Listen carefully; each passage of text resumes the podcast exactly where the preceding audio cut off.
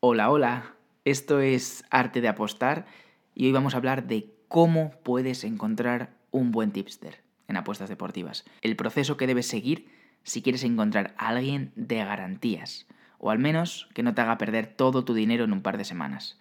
Así que no perdamos más tiempo. ¡Comenzamos!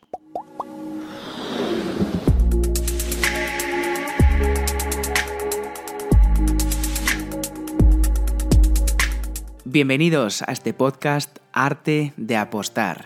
Para todos los nuevos que no me conozcan, yo soy Adri García, llevo más de una década correteando por el mundo de las apuestas deportivas y me podéis encontrar como tipster de tenis en la aplicación de Tipster Chat. La tenéis disponible tanto para iOS como para Android. Y eso sí, completamente gratis. En este podcast, a lo largo de los diferentes episodios, voy a tener la oportunidad de contarte cositas variadas sobre apuestas deportivas, desde lo más básico a conceptos y prácticas mucho más avanzadas. Será un rincón, digamos, para tratar todos esos requisitos que son fundamentales para comenzar con buen pie en inversiones deportivas. Así que si te interesa el mundo de las apuestas deportivas, aquí vamos a tener charlas muy muy interesantes. Hay mucho que contar, así que vamos allá.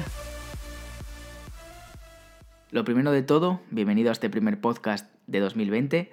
Ojalá hayas podido comenzar el año con la mayor de las energías y solo quería desearte que, que, puedas cumplir todos tus propósitos. Porque ya sabes, quien no lo intenta no lo puede conseguir. Así que vamos a hablar un poco largo y tendido de cómo puedes encontrar un buen tipster. ¿Cuál es esa fórmula mágica? Si llevas un tiempo dentro del mundo de las apuestas deportivas, te habrás dado cuenta de que, de que no es oro todo lo que reluce. La gran mayoría de, tipsters te ofrecen apuestas en redes sociales, tanto Instagram como, como Telegram, como por Twitter, como en sus propias webs o blogs, en realidad no son capaces de ganar dinero apostando. Cualquiera que lleve un tiempo en esto lo sabe y lo ve cada día. No son capaces de encontrar valor en las apuestas que realizan. Así que lo que va a pasar es que te harán perder dinero. Pero para eso grabo este podcast, para que, aunque estés empezando, aprendas a diferenciar un buen tipster de uno horrible. Y te lo digo porque a primera vista muchas veces no es nada fácil. Esto es simplemente para que tú mismo puedas marcar la línea entre, entre el que tiene más probabilidades de hacerte ganar dinero y el que seguramente te lo hará perder. Bueno, entonces, ¿cómo encontramos a esos tipsters eh, ganadores? ¿Cuáles son esas variables, cómo son esos consejos para encontrar tipsters rentables. ¿Es el santo grial esto que te voy a contar? Bueno, pues evidentemente no.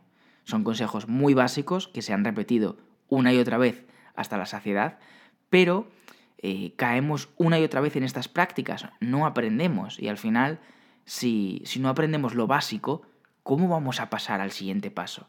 Se da por hecho que ya sabes lo que es un tipster. En resumidas cuentas, es un pronosticador deportivo, un experto conocedor de un deporte o, un mercado, y su misión es darte apuestas para que ganes dinero replicándolas. No tiene más. Así que vamos con los cuatro consejos rápidos y al pie. El primer consejo es la especialización. Lo antepongo a todo.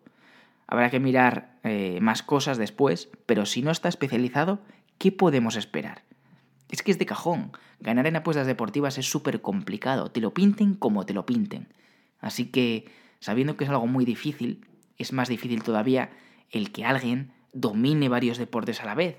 Será algo tan extraño, tan extraño, que, de lejos ya ni merece la pena. Es que no hablamos ni, ni de varios mercados dentro de un deporte, o de varias categorías, o de varias ligas.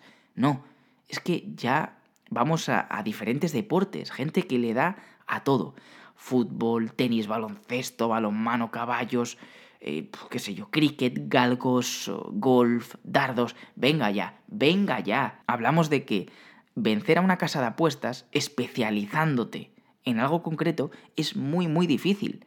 Imagínate si le das a varias cosas.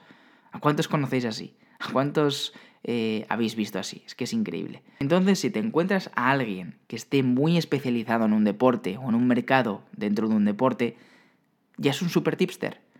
Mm, pues no. Cuidado, porque esto no te va a garantizar nada. Pero al menos, pues es un comienzo. Es una manera de, de filtrar, además de, de una manera fácil, cómoda y rápida. ¿Vale? Cada vez hay más tipsters das una patada a una piedra y se asoman 27. Así que si quieres encontrar a los mejores, vas a tener que conocer el mercado y vas a tener que, que filtrar. Hay que elegir muy bien a quién sigues. A veces se nos olvida que, que mueve nuestro dinero, así que fíjate si es peligroso. Pero la realidad es que nadie te puede garantizar que va a ganar, por muy especializado que esté en algo concreto. Pero vale, estaremos de acuerdo en que es preferible al 100% que esté especializado a que no lo esté. Por ejemplo, te encuentras a alguien súper experto que se empieza a hacer conocido y que apuesta única y exclusivamente en liga portuguesa, en fútbol. Pero es que además solo analiza la segunda división. Es decir, tenemos un tipster especializado en fútbol en la segunda división de la liga portuguesa. Joder. Y que solo recomienda apuestas de corners. Vale, esto ya es rizar mucho el rizo. Pero ya me entendéis. Pues luego habrá que ver si las estadísticas acompañan, pero de primeras no se puede dudar, tiene muy buena pinta, porque es cierto que enviará pocas apuestas, pero las que envíe lo hará de una forma súper estudiada. Y de eso se trata al final, de hacer apuestas con sentido, no de apostar por apostar. En mi caso, por ejemplo, llevo siete años donde solo toco tenis, única y exclusivamente. Y dentro de tenis, solo tenis de nivel ATP, existe más tenis aparte de tenis ATP. Tenemos tenis femenino, WITA, tenemos tenis a nivel Challenger, tenemos tenis a nivel ITF. ¿Eso garantiza que soy mejor que otros que pronostican a todas las categorías dentro del tenis? No. Pero lo que sí garantiza es que estaré más especializado, eso seguro. Y, el estar especializado garantiza que te vas a poder centrar más en lo que dominas, en una sola cosa. Garantiza que se te van a escapar menos detalles y eso, quieras que no, pues es un comienzo. Para ganar dinero apostando es imprescindible dominar toda la información relativa al deporte en cuestión. Es algo que se ve a simple vista, pero normalmente los mejores tipsters se especializan solo en un deporte o incluso en mercados concretos dentro de un deporte. Ese es el primer consejo. No te olvides de este consejo. Muy sencillo, pero se nos escapa con frecuencia. El segundo consejo, ¿cuál puede ser? Pues evidentemente las estadísticas. Hoy en día es de lo que más se habla. Y obviamente es muy importante, es vital. Es sin duda la, variable más importante a la hora de confiar o no en un determinado tipster. Si el tipster no tiene unas estadísticas verificadas en alguna plataforma, desconfía. ¿Es posible que haya alguno por ahí perdido que merezca la pena y no tenga estadísticas o no las tenga en una plataforma verificada? Pues sí, seguramente más de uno y más de dos. Pero el riesgo que se corre sin saber ni conocer, es demasiado alto para caer en algo tan básico. Te digan lo que te digan. ¿No quiere verificar estadísticas? Pregúntale por qué. Pregúntate tú también por qué no lo hace. Hoy en día es algo súper sencillo. Un Excel creado por un tipster que es totalmente manipulable, pues no vale. Repito, no quiero decir que todos los que no tengan unas estadísticas auditadas te estén engañando, ni mucho menos. Pero el riesgo de que te quieran engañar es mucho mayor. Mi consejo, no te fíes. Si el tipster no te ofrece ningún tipo de estadísticas y solo vende su conocimiento y experiencia del deporte, ni se te ocurra seguir sus apuestas a ojos cerrados, y mucho menos contratar sus servicios. La realidad es que existen grandes analistas en muchos deportes y ya se ha demostrado en el pasado que, como apostadores o tipsters, son completamente desastrosos. El conocimiento y, el dominio de un deporte es un requisito necesario, pero ni mucho menos suficiente para ganar en las apuestas deportivas. Una cosa es tener la información y otra diferente, eh, saber hasta qué punto esa información ya está reflejada o no en las cuotas. Las estadísticas son el ADN del tipster y es por tanto imprescindible que antes de confiar en él analices sus estadísticas verificadas. Pero entonces, ¿qué tenemos que, ¿en qué tenemos que fijarnos exactamente? Que un tipster te ponga las unidades de stake que ha ganado en un mes y se olvide de los cuatro meses anteriores en los que ha palmado pasta, eso no son estadísticas. El no saber cuánto lleva ese tipster pronosticando, eso es un problema. El no saber si ha reseteado cinco veces sus estadísticas, eso es un problema. Vamos a simplificar y te voy a decir de forma rápida en qué te debes fijar. Lo primero de todo, en el número de apuestas. Cuantas más apuestas haya hecho, más validez tienen las estadísticas del tipster en cuestión. No es lo mismo un yield del 10% en 100 apuestas que el mismo yield en 1000 apuestas. En el corto plazo la suerte influye mucho y cualquiera puede conseguir un yield del 10% en pocas apuestas. Pero en cuanto el número de apuestas va creciendo, el factor suerte cobra menos importancia y la habilidad del tipster pues va saliendo poco a poco a la luz. Además de que el número de apuestas sea alto, me fijaría en el tiempo que ha pasado desde que lleva pronosticando. Puede tener mil apuestas y haberlas hecho en, dos o, tres meses. Yo lo he visto, eso. ¿En serio vas a, a seguir a alguien que te envía 400 apuestas al mes? ¿Y qué vas a hacer? ¿No vas a dormir o qué? Por lo tanto, es tan importante el número de apuestas como el tiempo que haya pasado para conseguir ese número de apuestas. Cuanto más tiempo, más experiencia, más malas rachas, más malos momentos. Y al final es donde se ve cómo funciona realmente un tipster. En las buenas rachas todo es espectacular y con luces de colores. Hay que ver cómo se comporta en las malas rachas. Lo segundo que miraría es el yield. Cuantas más apuestas haya hecho, más validez tendrá. El yield es el rendimiento que ha obtenido. No es la rentabilidad sobre la inversión inicial, no es el rendimiento de todo lo apostado. Puede haber apostado 25 veces su bank, pues es el porcentaje de ganancia sobre todo lo que ha apostado. Lo tercero que miraría son dos cosas, las unidades de stake ganadas y el stake medio. ¿Por qué tengo que mirar esas dos cosas juntas? De nada me sirve saber que ha ganado 300 unidades de stake si no me dicen que su stake medio es 9. ¿Vale? Es decir, si veo a un tipster que ha ganado 40 unidades y otro que ha ganado 300, ¿con cuál me quedo? Ya te lo digo yo.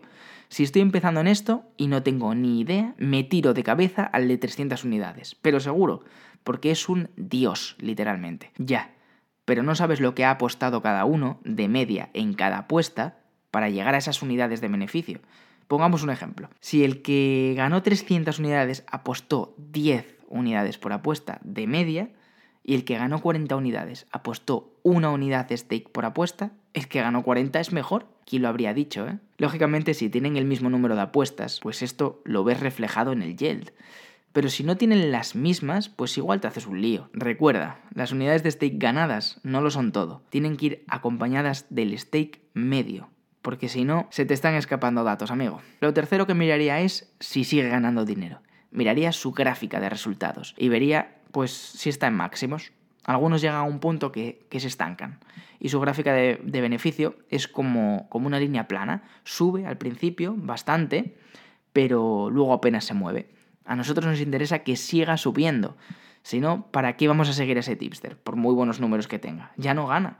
Ya no está ganando. ¿Y por qué? Bueno, pues porque muchos tipsters viven de rentas. Cuando digo muchos, digo muchísimos tienen una muy buena racha, incluso durante meses o años, con un stake medio alto, les sale bien y a raíz de eso bajan radicalmente el stake. ¿Y para qué hacen esto? Bueno, pues porque haciendo esto van a maquillar las estadísticas, van a seguir, va a seguir pareciendo que tienen muchas unidades ganadas y que tienen un yield alto. Pero en realidad, al haber disminuido radicalmente el stake, eso no se ve a primera vista. Tienes que ver a lo largo de los meses si ha cambiado su forma de apostar y a qué se ha debido, eh, a que ha tenido una mala racha y ya no confía en él, o a que ha tenido una muy buena racha y quiere alargarla aunque le vaya mal. Así que las gráficas con línea ascendente, amigos. También miraría si es constante. Si cuando tiene malos resultados un mes lanza muchas más apuestas para recuperar o por el contrario suele lanzar más o menos un número similar dentro de unos límites normales. A veces ves algunos que lanzan 40 apuestas mensuales, pero de repente un mes lanzan 130. Y resulta que ese mes eh, le fue un poco bastante regular, ¿vale? Pues no queremos seguir a locos. No sirve de nada recuperar en caliente. Y menos cuando no estás bien. Y ahora pues se podría analizar mucho más datos en profundidad. Se puede diferenciar entre yield normal y level stakes, que sería simulando siempre la misma cantidad de apuesta. ¿Para qué se puede hacer esto? Bueno, pues para que no puedan maquillar las estadísticas. A veces en algunas plataformas se puede ver los dos tipos de yield. En el normal tienen un 15%, por ponerte un ejemplo, y en el level stakes tienen un menos 5. Así que muchísimo cuidado con eso. También podríamos mirar el, drawdown, que es la caída máxima. Pero bueno, eso no todas las plataformas lo tienen y, ya va más relacionado a, la gestión. Se puede ver si estamos delante de un loco, que se, que se le puede pirar la pinza y reventarnos medio bank, o, se puede ver si se trata de alguien que cuida mucho la gestión y no debe salirse nunca de, de unos límites. Pero a grandes rasgos, esto es lo que miraría de las estadísticas. Mucho cuidado porque es algo básico. Vamos con el tercer consejo, la seguibilidad. Es importante que analices si ese tipster, a pesar de estar súper especializado en algo concreto y de tener buenas estadísticas, que te cerciores de que vas a poder realizar las apuestas muchos no tienen esto en cuenta. Hoy en día las limitaciones están a la vuelta de la esquina, a nada que ganes un poco de dinero, sobre todo cuando se realizan apuestas eh, en mercados muy minoritarios. Tienes que mirar eso. Yo no te digo ni que sea mejor ni que sea peor, pero tienes que ver si te merece la pena seguir a un tipster así. Yo no voy a decir deportes minoritarios o, o mercados donde te van a limitar rápidamente. Cada uno que saque sus conclusiones al respecto, pero sobre todo si vas a pagar por un tipster y luego no vas a poder eh, seguir las apuestas, al final esas estadísticas no son reales, porque si lo sigue mucha gente, igual no se puede apostar nunca a esa cuota recomendada. Es un factor, eh, digamos, muy a tener en cuenta, sobre todo mientras sigan limitando cuentas de esta manera. Y vamos con el cuarto consejo, el último consejo, no nos quedemos con el marketing. Es verdad, al final todo el mundo se tiene que promocionar, si no nadie te va a conocer, nadie va a saber de ti, pero hay formas y formas de hacer marketing. Cuando solo se hacen retos, retos donde no hay estadísticas, no hay registros de nada, pan para hoy y hambre para mañana, desconfía. Cuando solo te enseñan billetes, desconfía. A mí qué más me da que apuestes 5.000 o 10.000 euros. Si la gente no lo va a poder hacer, hay que mostrar una gestión correcta, no enseñar billetes o capturas de dinero y de dinero. Eso llama la atención, pero es completamente lamentable. Cada uno que saque sus propias conclusiones al respecto. No hace falta mostrar apuestas de 2.000 euros para demostrar que eres bueno. Eso no demuestra nada. Ese dinero lo has ganado apostando, o lo has ganado por referidos, o lo que es peor, por pérdidas de referidos, o cualquier otra cosa que no tenga que ver con tu labor como tipster. Desconfía. Bueno, estos han sido cuatro, los cuatro consejos. Oficialmente son los cuatro consejos que te doy, pero dentro de cada uno, pues bueno, han salido ramificaciones y hemos visto unos cuantos más. Así que seguiremos hablando al respecto en próximos podcasts de consejos. Nada más por hoy. Aquí me despido de este cuarto podcast de arte de apostar. Espero que te haya gustado, que te haya podido ayudar de alguna manera. Y recuerda que estos podcasts siempre son con la intención de ayudarte a progresar, de darte las bases necesarias para que te sea más sencillo llegar a ganar en apuestas deportivas. Nada más que añadir, que tengas un buen día y te espero en el próximo. Un abrazo enorme. Chao, chao, chao.